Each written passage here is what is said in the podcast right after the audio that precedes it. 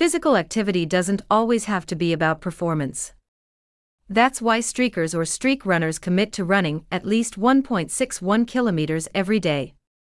The goal is to incorporate running into a daily routine.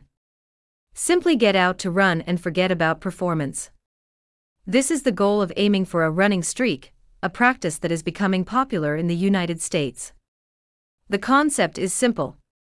Run every day, a small distance, at least 1.61 kilometers, the equivalent of a mile. Running may occur on either the roads, a track, over hill and dale, or on a treadmill, says Streak Runners International.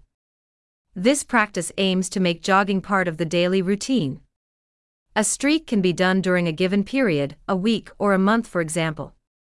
Like all sports practices, an integral part is about challenging yourself and repeating this activity as long as possible.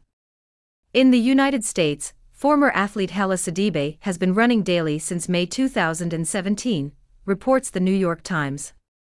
Although no scientific studies have been conducted on streaking, the benefits of running have long been established. Practitioners report a better quality of sleep, a strengthened immune system, and a feeling of well being due to the endorphin secreted during the physical activity. Moreover, practicing a daily physical activity helps with maintaining a balanced diet.